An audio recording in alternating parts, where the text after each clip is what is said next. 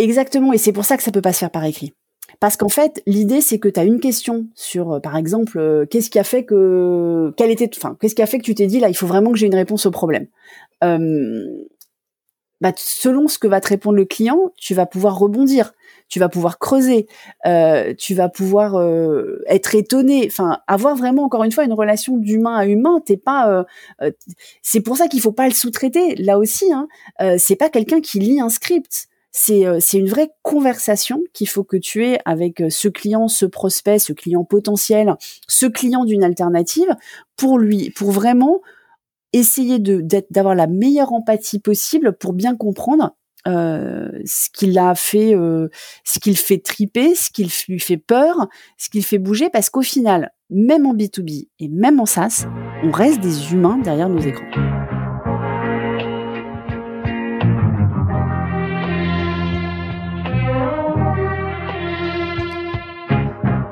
Bienvenue dans SaaS Club le podcast qui vous partage les recettes gagnantes des SaaS français.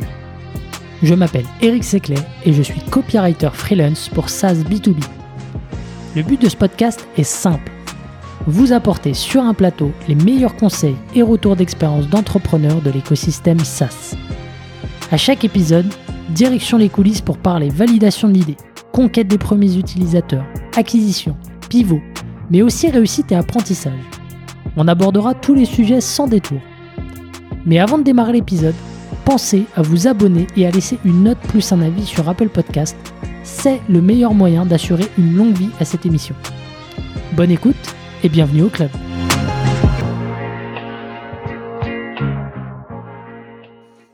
Allez, c'est parti, euh, toujours avec Laura. Euh, on fait euh, une, mini-série de trois épisodes. Donc on a parlé un peu de, pricing, on a parlé de, de marque et de, positionnement.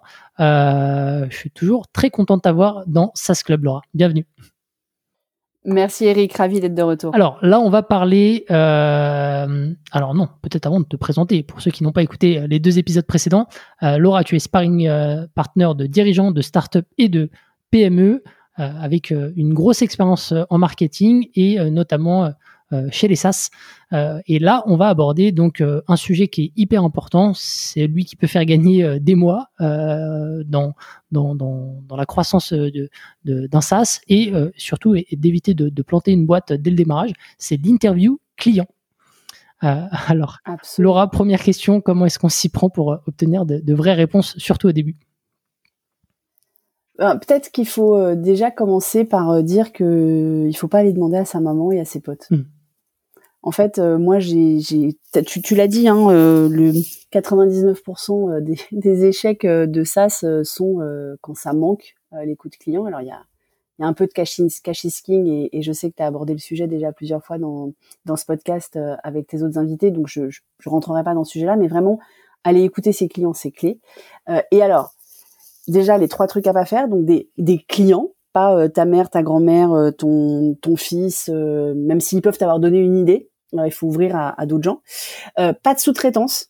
Ne fais, fais, pas faire ça par quelqu'un. Il faut que toi, en tant que, partie prenante engagée dans l'entreprise, tu, tu ailles écouter vraiment les, les, réponses et parce que parce qu'il y a que toi qui va pouvoir rebondir sur euh, les idées que ça va te générer en live.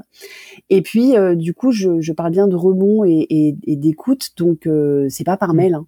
C'est pas, euh, il faut pas faire 12 euh, milliards d'études quanti, euh, il faut pas envoyer des mails aux gens avec des listes de questions. C'est vraiment de l'humain à l'humain. ça, c'est très important. Ouais, en fait, faut, faut tout simplement sentir le, marché, comprendre, enfin, rentrer dans sa tête et, vraiment avoir ça marqué au fer rouge sur sur sur le sas. Quoi. Oui, il faut même euh, se dire que c'est quelque chose que tu fais régulièrement d'ailleurs, hein, parce que parce que les gens changent, les comportements changent, les pratiques changent, et que euh, et que toi-même tu peux avoir grossi et donc avoir intégré des nouveaux types de clients qui ont peut-être des besoins ou des attentes différentes. Donc euh, donc c'est c'est un peu ce qu'on avait dit sur le sujet du pricing. Hein. C'est pas parce que tu l'as fait une fois que tu le refais mmh. plus en fait. Donc il faut faut toujours s'en occuper et il faut le faire bien avec une bonne méthode déjà en termes de process et puis évidemment euh, des bons outils à chaque étape du process pour que ça se passe le mieux possible et le plus simplement mmh. possible. Alors justement, c'est quoi un peu la, bonne méthode, surtout quand on est euh, peut-être au, lancement et même d'une manière générale après, mais surtout au lancement, quand on n'a pas forcément le réseau, quand on n'a pas forcément un accès facile à, des, à des clients potentiels, c'est quoi la méthode à avoir? Alors, on va faire la méthode et puis ensuite pour chacune des étapes de la méthode, je répondrai en particulier à cette question sur euh, bah, comment je fais pour, euh, pour, euh, pour trouver des clients qui en fait la, première étape c'est effectivement de trouver des gens à qui poser la question. donc ça c'est important d'avoir déjà des hypothèses de qui peuvent être ce que Seth Godin appelle mon minimum viable audience, hein, donc qui sont les gens dont je résous le problème. ça c'est important. ça c'est la première étape. Donc il faut que j'aille identifier des individus euh, au sein de ce groupe-là pour aller leur poser la question. Alors quand j'ai déjà lancé, c'est mes clients existants, mais mais je peux aussi aller euh, compléter avec des gens qui euh, utilisent par exemple une de mes alternatives, hein, euh, alternative et pas concurrent direct. Je vous invite à aller écouter l'épisode sur la marque pour pour bien comprendre la différence entre les deux. Donc ça c'est la première étape. La deuxième étape, c'est ensuite une fois que je les ai identifiés, c'est de les contacter. Et euh, j'ai deux trois trucs pour que euh, ils répondent positivement euh, à, à, votre proposition. la troisième étape, c'est évidemment de, de mener de mener ces entretiens, donc avec comment est-ce que je le cale, combien de temps j'y passe, quel outil j'utilise, comment je fais avec le distanciel, quelles questions je pose quand même. Et puis la dernière étape, et c'est celle qui le, même ceux qui font des interviews clients oublient trop souvent, de faire cette étape de euh, synthèse, d'analyse de tout ce qu'ils ont appris. Mmh. Donc voilà déjà le process dans ces grandes lignes. Ok, donc ça c'est le, le, process. Tu as parlé d'outils euh, pour, pour contacter. Euh, c'est quoi un petit peu, je dirais, le, le back-office de tout ça?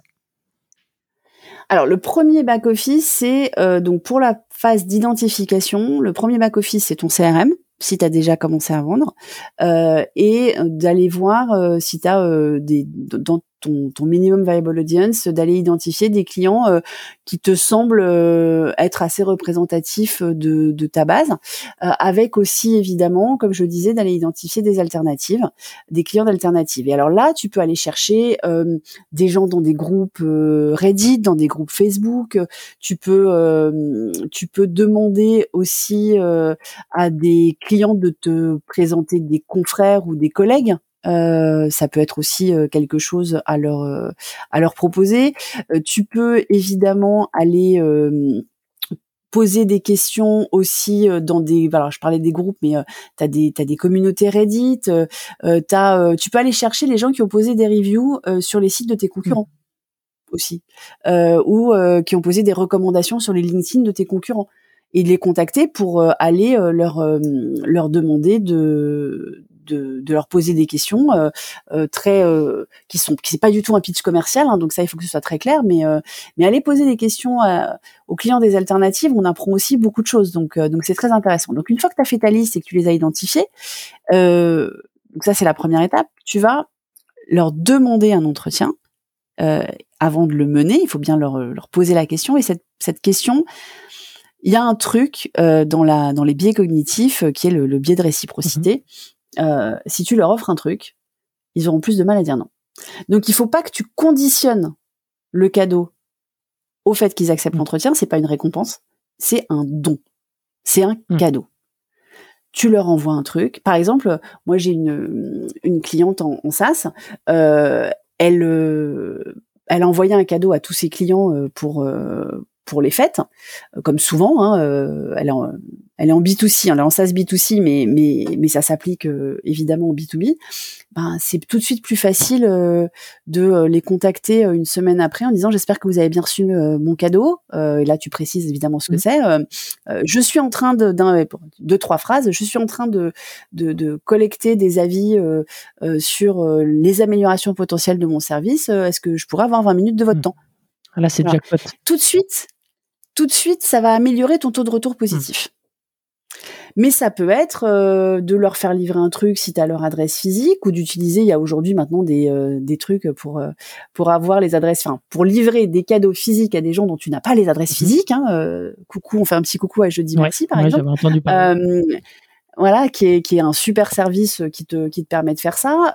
tu peux aussi leur offrir un truc digital. si tu les, si tu les contactes par par par mail. Enfin, il faut trouver le truc qui te représente, qui réponde à tes valeurs et tout ça, qui soit évidemment dans un, coût acceptable. Mais il faut investir mmh. parce que tu vas demander à tes clients ou à tes prospects d'investir du temps pour toi, et donc c'est normal que toi t'investisses des choses mmh. pour eux. Et pour la, la boîte qui euh, qui, qui, démarre euh, euh, Enfin, qu'est-ce qu'elle peut offrir justement?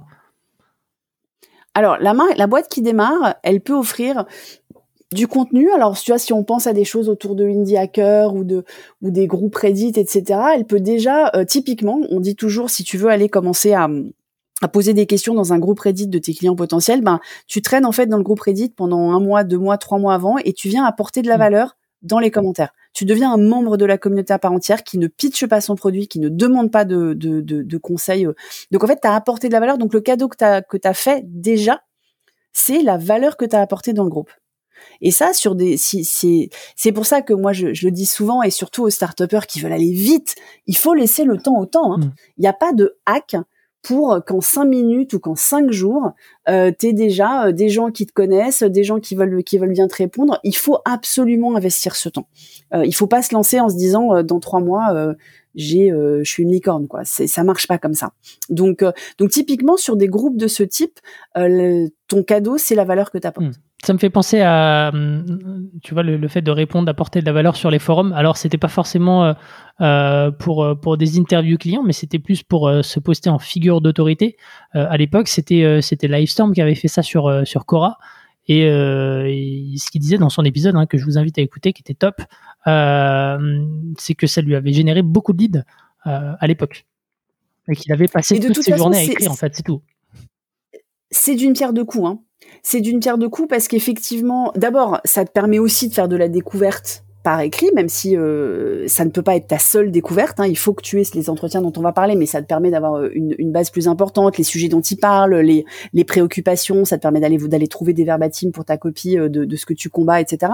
Ça te permet de commencer à t'asseoir comme autorité en tant qu'individu et du coup, quand tu sors du bois en tant que fondateur ou fondatrice pour dire au fait, on avait parlé de ce sujet-là déjà dans le groupe. J'ai lancé ce truc-là. Est-ce que, est-ce que vous pensez que ça peut répondre à votre problématique Est-ce que vous voulez vous inscrire en liste d'attente? Enfin, tu peux, t'as tout de suite une niche et une communauté qui va interagir. Et évidemment que avant ou après que tu aies lancé ce truc-là, euh, de, de demander, bah, est-ce que je peux vous poser des questions en direct?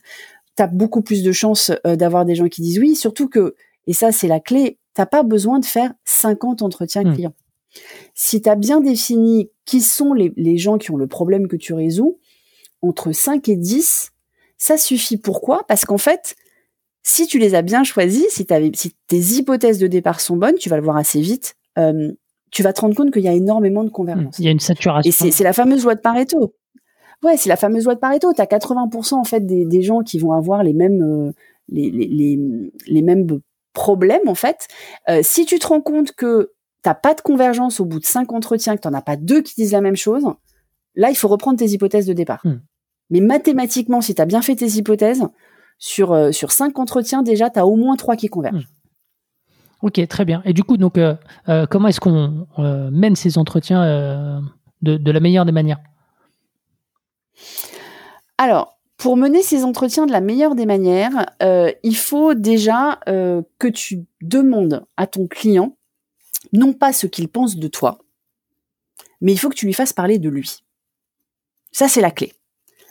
L'interview client, c'est pas qu'est-ce que tu penses de mon produit, qu'est-ce que tu penses de cette idée, qu'est-ce que tu penses de cette fonctionnalité. Pas du tout. L'interview client, c'est le moment où tu demandes à ton client euh, qu'est-ce que tu avais comme problème? Qu'est-ce qui a fait que tu as commencé à chercher une solution à ce problème? Dans quel état d'esprit tu étais quand tu es tombé la première fois sur euh, le nom de mon produit? Euh, Quelles autres alternatives t'as été euh, t'as été regardé euh, Qu'est-ce qui te semblait important euh, de vérifier avant de passer à l'acte? Mmh. Quelles ont été les peurs que tu avais? Avant de passer à l'acte. Donc en fait, tu ne poses des questions que sur lui, ses ressentis, son, les, les canaux sur lesquels il est, il est allé, etc. Euh, et pour conclure, si c'est vraiment un client, c'est qu'est-ce qui t'a émerveillé dans le produit? Tu lui demandes pas qu'est-ce qu'il qu'est-ce qu'il pense du produit, qu'est-ce qui t'a émerveillé, et si tu devais changer un truc dans le produit, c'est quoi? Mais toujours lui simplifier la vie et lui, le faire parler de lui parce que c'est quand même le sujet qu'il maîtrise le mieux. Hein. Il parlera beaucoup mieux de lui que de ton produit parce que ton produit c'est toi qui le connais, c'est hmm. pas lui. Ouais, et toujours dans une optique euh, de, poser des questions ouvertes pour avoir un, maximum de, matière. Exactement, et c'est pour ça que ça peut pas se faire par écrit. Parce qu'en fait, l'idée c'est que tu as une question sur, euh, par exemple, euh, qu'est-ce qui a fait que, était, enfin, qu'est-ce qui a fait que tu t'es dit là, il faut vraiment que j'ai une réponse au problème.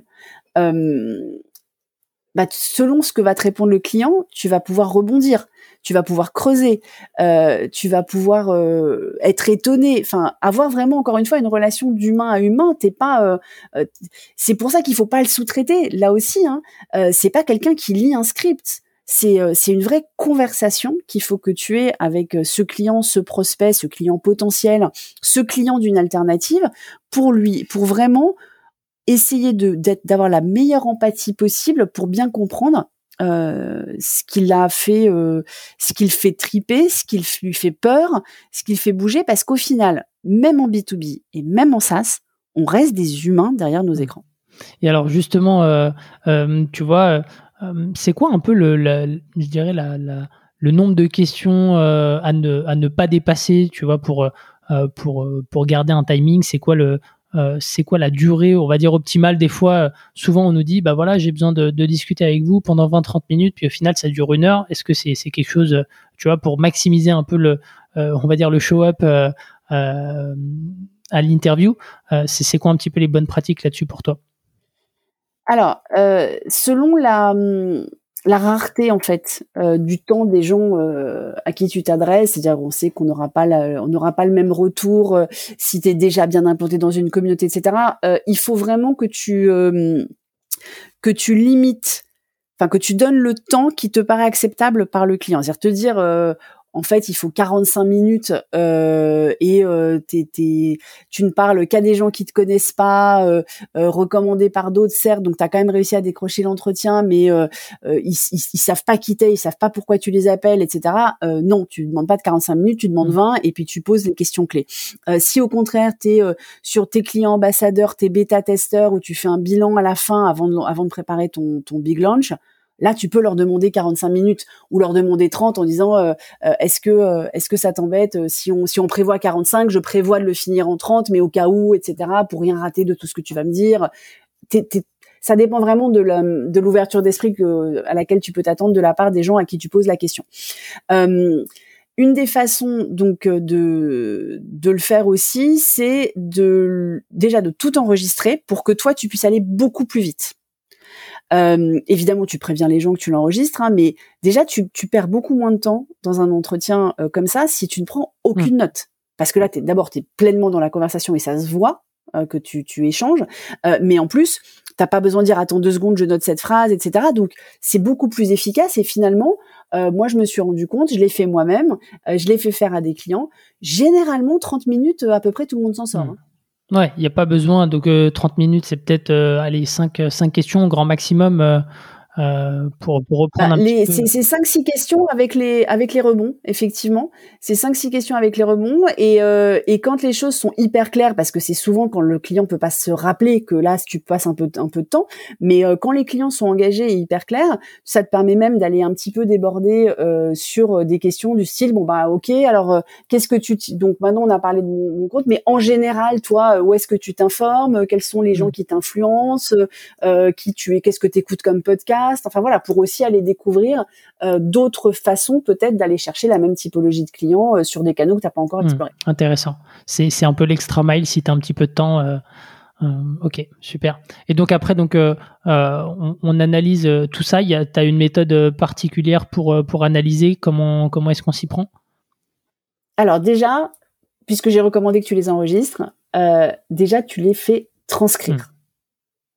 Donc il y a des outils de transcription automatique.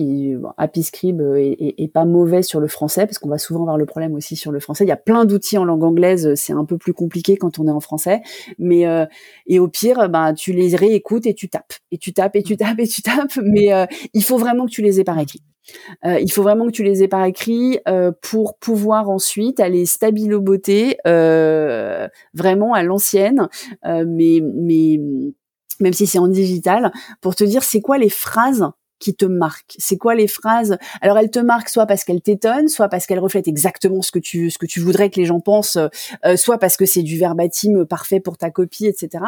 Euh, donc c'est c'est important de de vraiment les analyser. Et là en fait après il va falloir que tu les ranges dans un tableau euh, qui correspond un petit peu à ce qu'on a évoqué en fait sur sur la marque hein, dans, dans l'épisode sur la marque, c'est-à-dire en fait tu vas tu vas aller voir quels sont les quel était le problème résoudre, qu'est-ce qui a déclenché le fait qu'ils ont cherché une solution, qu'est-ce que qu'est-ce qui était le l'état ou la transformation qu'ils voulaient avoir après, euh, quelles sont les alternatives qu'ils ont considérées ou qu'ils avaient avant, euh, et euh, quel est le, enfin, comment ils en sont arrivés en fait à, te choisir toi, quels ont été les éléments de ta proposition de valeur qui les ont séduits ou de ta ou de ta fonctionnalité qui les ont séduits. Donc en fait, il faut vraiment que tu aies des colonnes où tu vas aller euh, ranger euh, du verbatim, hein, donc euh, c'est pas forcément analysable dans du Airtable, hein, c'est vraiment du verbatim pour te dire ok, et, et, tu vas voir et tu vas voir les les, les, les trucs d'or en fait, les les termes ou les ou les idées derrière les termes, parce que tout le monde va pas forcément le formaliser ou le verbaliser de la même façon, où tu vas te dire là je tiens un truc. Ok, super. C'est exactement comme ça que je fonctionne. Et effectivement, bon, c'est un peu fastidieux, mais en vrai, c'est ce qui fait la différence entre entre euh, des SaaS qui disent euh, la même chose avec le même produit, les mêmes prix, et euh, celui qui va sortir du lot.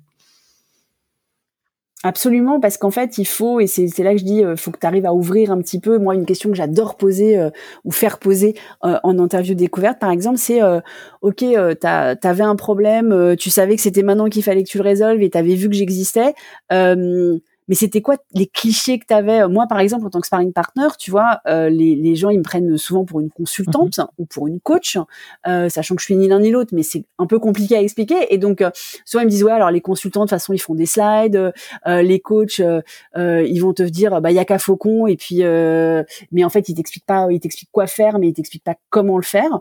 Et, et, donc, moi, en fait, je me suis rendu compte que bah, un des trucs qu'il faut que je mette sur mon site, c'est je vais jamais faire du Yaka Faucon et je vais jamais de donner des slides toutes faites. Parce que tout de suite, en fait, je, je, je réponds aux hmm. objections, en fait. Et c'est un truc que tu dois faire aussi en copywriting. c'est clair. C'est pour ça que les, les questions du chat, euh, c'est juste une mine d'or.